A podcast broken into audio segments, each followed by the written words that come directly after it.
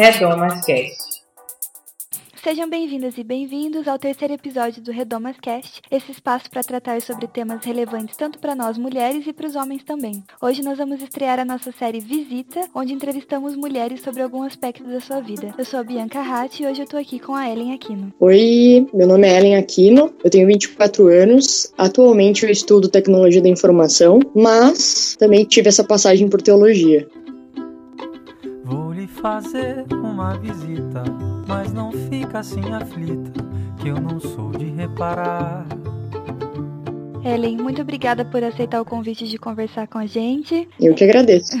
Então, como é que surgiu o interesse de você estudar teologia? Na verdade, o interesse surgiu porque eu sempre fui muito envolvida, assim, ministerialmente na igreja. E sempre tive vontade de conhecer muito a área missionária. E quando eu tinha 15 anos, na igreja que eu frequentava, ia ter um polo do seminário teológico de uma instituição da Nazareno. E aí eu optei por ver com os organizadores se eu poderia participar. E com 15 anos eles ficaram um pouco preocupados, mas acharam que ok, não teria problema, desde que eu pudesse acompanhar e desde que eu tivesse todo o desenvolvimento ali durante as matérias, não tivesse pendências, enfim. E aí eu tive essa oportunidade de cursar com 15 anos, começar a fazer o seminário teológico e depois do seminário, que são um período de três anos, você tem mais um ano e meio que é focado à graduação. E nesse período total teria o diploma de teologia. E você chegou a terminar? Como é que foi? O que acabou acontecendo daí com relação a isso, a graduação e tal? Eu tava com 15 anos, tava na época do ensino médio, e eu cursei três anos do seminário. Só que depois desses três anos eu entrei no período de vestibular, de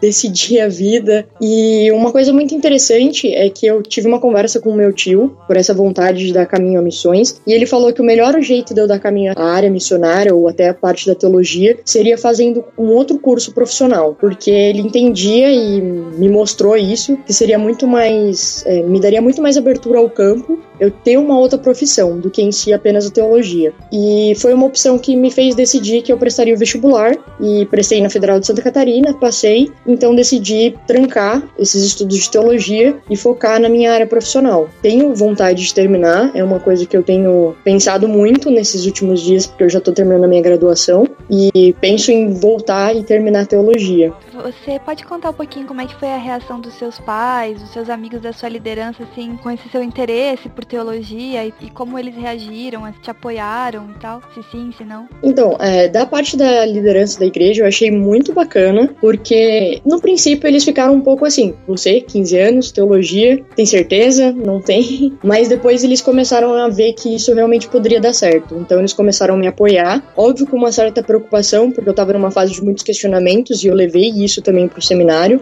E isso foi um pouco de ponto, assim, que eles tiveram que tomar um certo cuidado. Mas tive uma reação muito positiva, assim, por parte da liderança da igreja. Os meus amigos, eu acho que eles meio que já imaginavam que eu iria pender para esse lado, assim. Então também não me apoiavam. Às vezes brincavam, ah, tá, mas e aí, vai virar missionária? Ah, não, não sei o quê. Foi uma recepção, assim, até amigável. E com a minha família não tive nenhum problema. Pelo contrário, eu tive um apoio muito grande, principalmente porque meu pai já estudou para ser padre, a minha mãe sempre foi envolvida com as questões ministeriais da igreja e eu tenho na minha família pastores, então foi um incentivo muito bom por parte da, da minha família num todo, assim. Qual é a tua área de maior interesse, assim, dentro da teologia, quando você começou a estudar, começou a conhecer um pouco mais, o que, que mais te chamava a atenção? Eu entrei basicamente com o intuito de dois aspectos, conhecer mais, porque eu acho que quando você frequenta a igreja, tem muito da escola dominical, mas você não tem um suporte que você tem, por exemplo, num seminário ou num curso de teologia. Porque você vai aprender muito a respeito de cultura, vai aprender muito a olhar a Bíblia de um jeito diferente. E era isso que eu queria, sabe? Olhar a Bíblia muito além do culto de domingo ou das escolas dominicais. Esse era o meu principal intuito, aproveitar o seminário, o curso de teologia, como uma ferramenta de estudo. Além disso, era focar de, em ter uma base para missões. Então, assim, ah, se o meu intuito era fazer missões, eu tenho que saber do que eu vou estar tá falando. Então, para saber do que eu vou estar tá falando, eu preciso estudar aquilo em um todo. E era esse o intuito que eu tinha com teologia.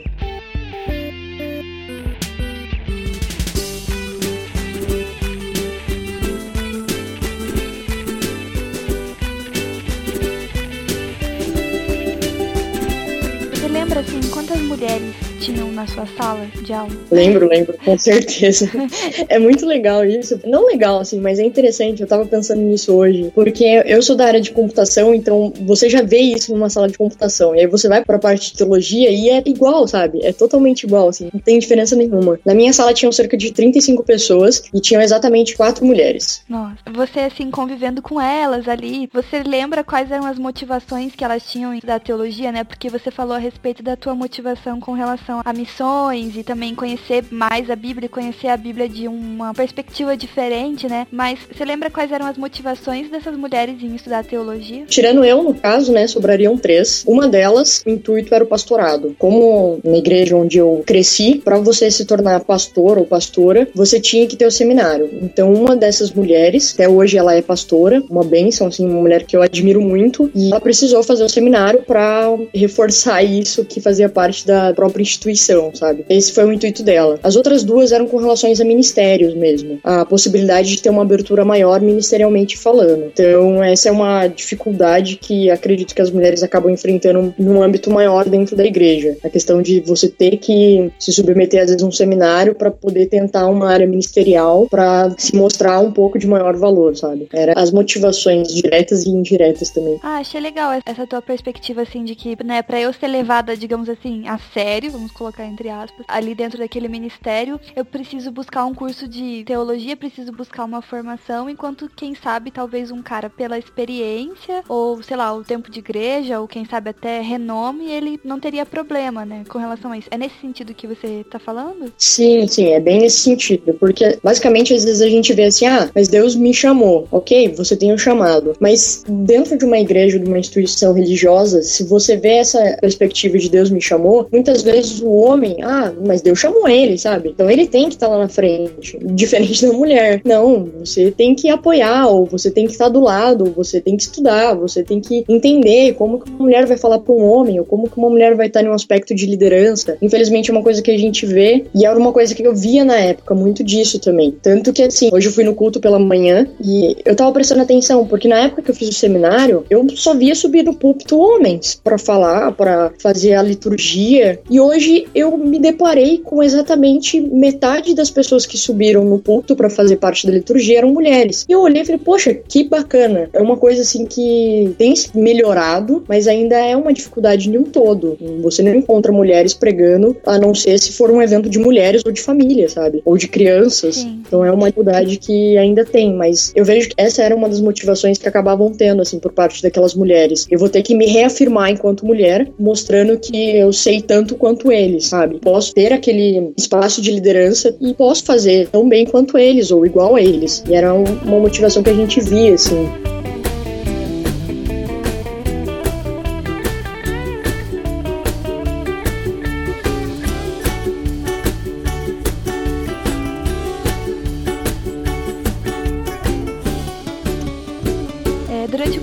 Foi proposto a leitura de materiais escritos por mulheres? Nossa, pensando rapidamente assim, de citação, mas nem leitura. Se citaram cinco mulheres que fizeram parte, assim, na questão histórica, não a, a, no quesito bíblico, porque a gente acaba conhecendo um pouco, mas no quesito histórico, além da Bíblia, se citaram cinco mulheres foi muito. Essa semana, na verdade, eu tava pensando a respeito de uma mulher, que é Susan Norris. Ela foi fundadora e presidente de um dos assuntos externos da Sociedade Missionária da Mulher. E ela foi dessa instituição da qual eu fazia o seminário. E eu nunca ouvi falar dela. Nunca. No período que eu estudei, assim, a parte da história da igreja da qual a instituição do seminário ele fazia parte, ou durante o período que eu estudei a história do Brasil, a história da igreja no Brasil, enfim, ou até as partes missionárias, sabe? Eu não ouvi falar dessa mulher. E por curiosidade, assim, essa semana lendo, eu me deparei com ela. E é engraçado porque o Ministério de Missões Internacionais dessa instituição do seminário, ele foi literalmente fundado fundado por ela e, no começo de tudo, recebia o OMA antes da, da sigla, sabe? Do, do nome mesmo do ministério. E eu fiquei pensando assim, como eu não sabia disso, sabe? Como não me chegou essa informação? Completamente então, apagado da história, né? Completamente apagado da história. Eu tive que buscar alguns textos, assim, que eu tava olhando na internet e me deparei com isso e falei, nossa, pera lá, se eu soubesse dessa mulher, eu com certeza teria lido mais a respeito dela, sabe? E com certeza no quesito de materiais, assim, nossa, 99, 99,9% de certeza de que eu não tive nenhum material que foi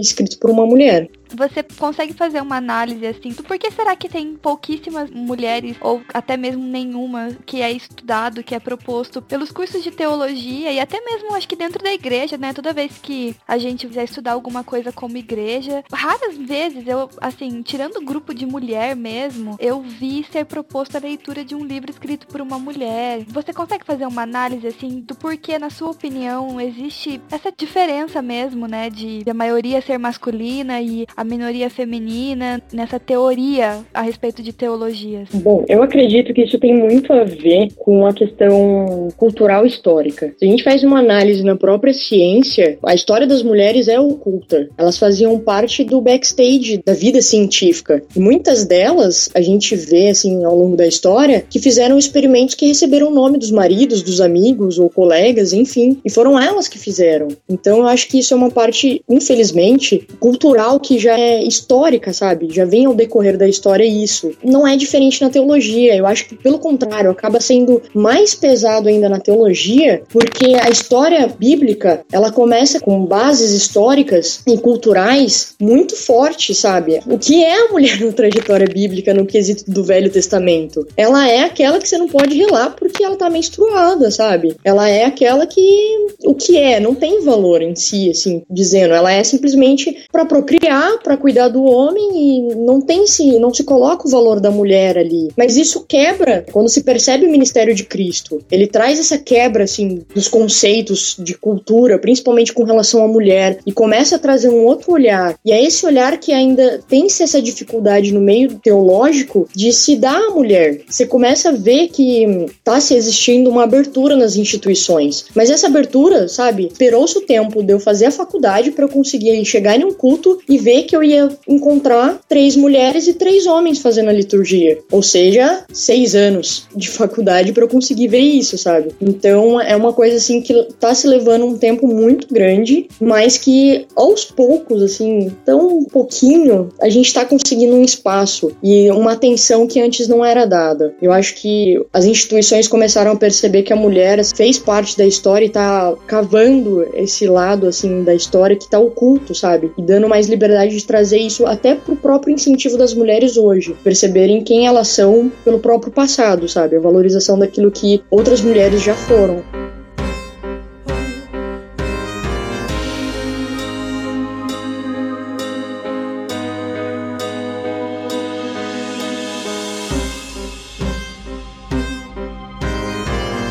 Você falou a respeito das instituições estarem percebendo que a mulher está cavando esse espaço. Do teu ponto de vista, se existe um incentivo por parte da igreja para as mulheres estudarem teologia. Eu cresci numa igreja tradicional e existia assim um incentivo bastante para os meninos, assim, é, aquele menino que se destacava como líder de jovem, de adolescentes. Geralmente, assim, a igreja às vezes até falava, ah, você não quer, né, fazer seminário? Acho que Deus tá, tá chamando você e tal. E se a pessoa, né, se o cara sentia que era isso mesmo, ele, ele ia. Mas, do teu ponto de vista, existe o mesmo incentivo para as mulheres dentro da igreja? Eu acredito que não. Eu tenho um exemplo na minha casa que é muito interessante. A minha irmã, ela também tá meio que percorrendo essa trajetória igual a minha, de um intuito de missões. E eu vejo que a mulher, ela é incentivada, e muito bem incentivada, quando é missões. Peace. Ah, quero ir para tal lugar. Eu vejo muito incentivo das igrejas em ajudarem no quesito missionário. Mas quando é para instituição, para participação da mulher na instituição interna, no quesito de lideranças de ministeriais ou lideranças que fazem até parte das diretrizes governamentais da igreja, não existe diretamente um incentivo do tipo, temos 10 homens, então eu quero pelo menos 5 mulheres aqui fazendo parte da junta, fazendo parte da assembleia.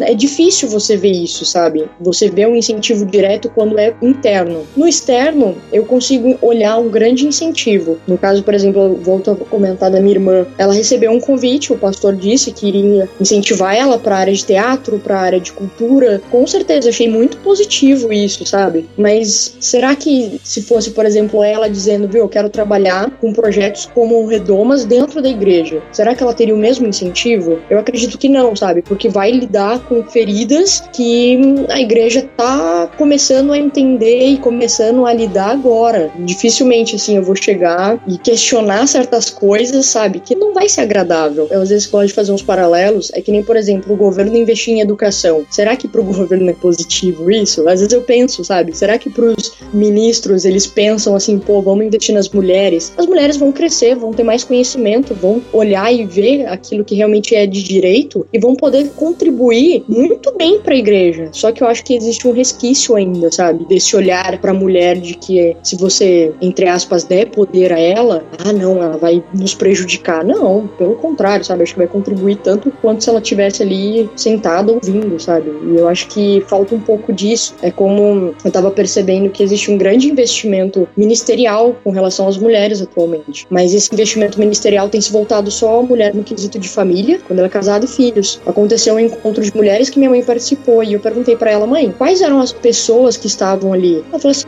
Ellen, as pessoas que são como eu, sabe? Que tem família, que tem filhos. A pregação foi voltada para aquilo. E eu fiquei me perguntando, por que que não existe um ministério de mulheres voltado para mulheres jovens, onde vai se debater os questionamentos da própria vida de um adolescente, de um jovem, no lado feminino, sabe? É uma dificuldade também que as igrejas encontram. Não tem hoje pastoras que talvez poderiam tratar isso. Elas conseguem tratar muito no âmbito da família, no âmbito de filhos, mas eu às vezes sinto até dificuldade de um, ir em um congresso de mulheres, porque eu não tenho filho, eu não sou casada e, ok, a mensagem pode gerar frutos para mim daqui a alguns anos, mas o hoje não me alimenta, sabe? E é uma dificuldade que eu vejo, assim, que as igrejas acabam tendo de voltar-se muito a mulher nesse âmbito, ah, mulher mais velha, ah, mulher como auxiliadora. Tem-se essa dificuldade. Eu acho que eles acabam tendo essa falha de não investir na mulher enquanto ela tem toda essa sede, essa garra de poder fazer mais, sabe? Literalmente, não usam a mulher tudo aquilo que ela poderia usar ali dentro pro evangelho em si. Sim. E eu sinto essa dificuldade. É, a gente chegou a falar no vlog, né? Parece assim que você tá casada ou você tá vivendo num limbo, tipo assim, ah, quando eu casar, né? Daí quando eu casar, vai ter ministério na igreja também que vai atender, vai me representar, vamos dizer assim, né? Um ministério que eu possa fazer parte, porque antes disso, não sei, parece que a gente não existe muito, né? A gente é, tá ali, o momento, sei lá, o momento que você é solteira no sentido do estado civil mesmo, né? Que você não é casada, até mesmo solteira no sentido de não estar namorando, é um momento que você tá muito livre para realmente viver ali o seu ministério com unhas, dentes, garras. Isso é importante, assim, realmente, essa questão de ser invisibilizada. Eu acredito até que existam igrejas que têm ministérios voltados para mulheres jovens, mas sinceramente são poucas e geralmente é o ministério que te prepara para ser a mulher perfeita para quando você casar. É bem isso.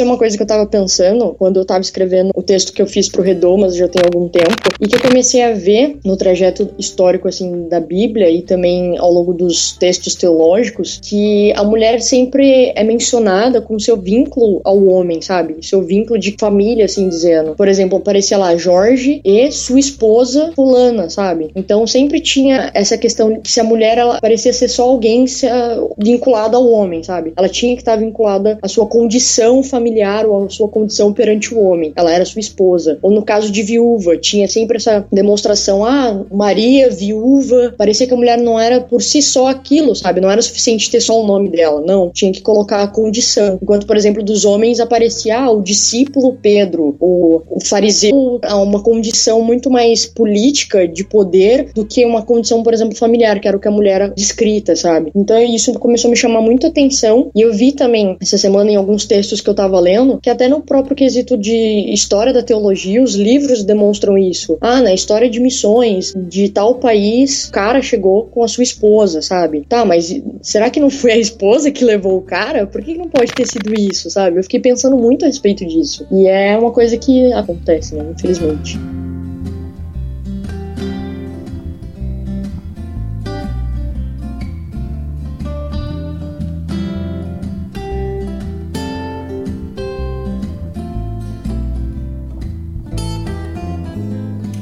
Questão do curso de teologia é bem interessante. Minha mãe não fez o bacharelado em teologia, mas ela foi a primeira aluna do seminário onde meu pai e minha mãe estudaram. E meu pai acabou fazendo teologia lá. E é muito doido, né? Porque a minha mãe é a primeira aluna do seminário e foi uma mulher, né? E se formou lá. Não no bacharel em teologia, mas foi a, foi a primeira, né? A primeira aluna. E esse incentivo do estudo da teologia é uma coisa que sempre esteve presente na minha casa. E você falou, né, que na sua família sempre apoiaram. E na verdade, existe esse histórico de uma preocupação com relação ao curso de teologia, mais pela questão financeira da pessoa e tal. Eu acho que muitos meninos também passam por isso. Mas de fato, eu acho que além dessa questão do incentivo, isso vira um círculo vicioso, porque se a gente não incentiva as meninas a estudarem teologia, estudarem a Bíblia mesmo, as meninas também não vão produzir conteúdo com relação a isso. E aí não vai se ler mulheres sobre teologia porque não tem mulheres, muitas mulheres escrevendo sobre isso. Então vira esse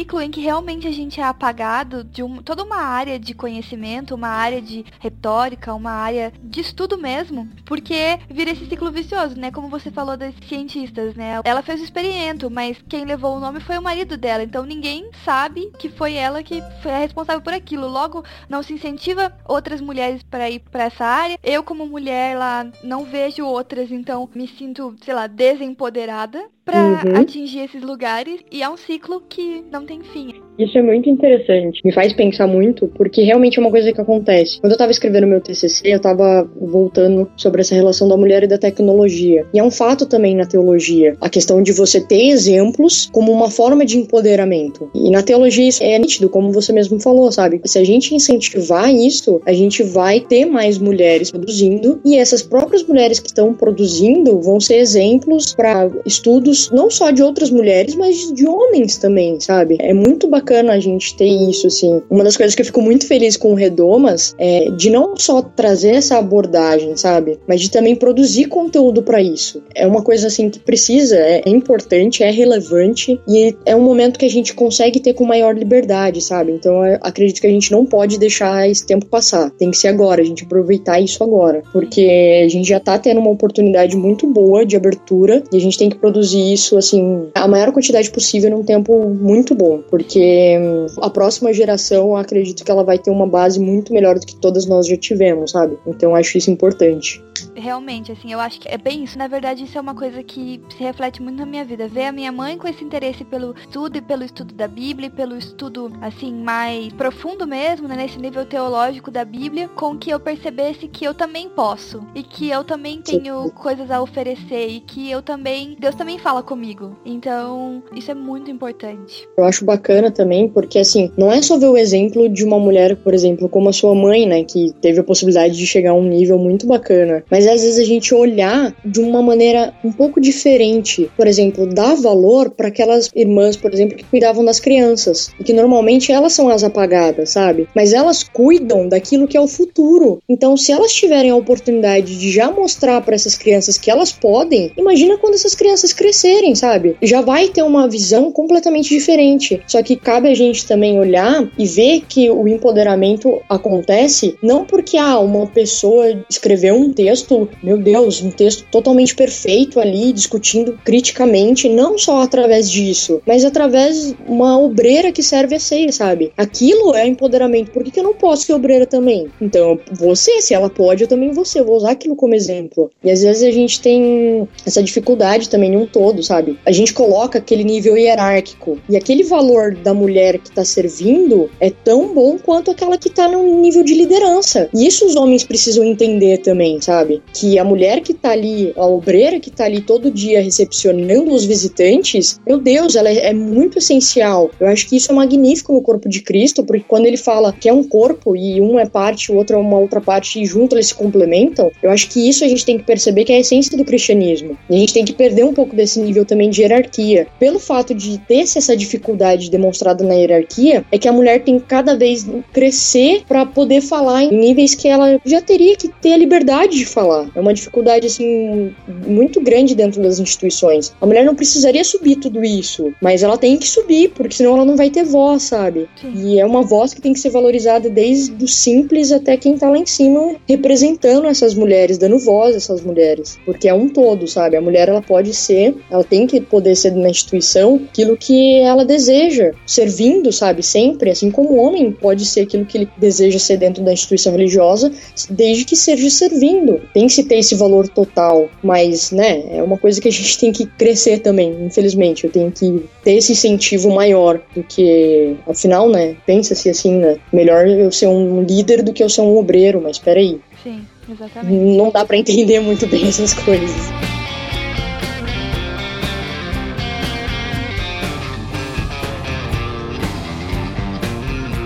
Ellen, muito obrigada por ter aceitado o convite de estar aqui com a gente, de ter batido papo comigo. Foi muito bacana. Eu espero que quem ouviu assim possa se sentir realmente incentivada a buscar uh, fazer teologia, caso seja o desejo, mas também que aqueles que ouviram, mas pelo interesse no tema, possam ter entendido um pouco mais essa trajetória e de como foi a sua trajetória, que claro que vai ser diferente, né, de outras pessoas.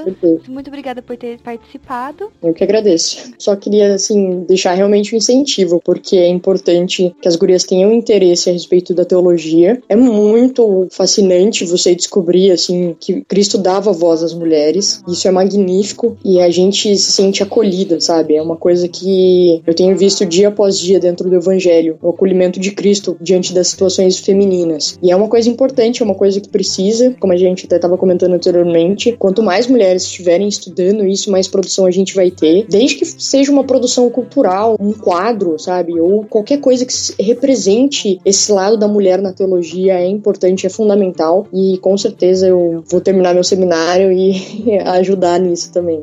O Redomas Cast sai de 15 em 15 dias, às sextas-feiras, então até 15 dias. Tchau!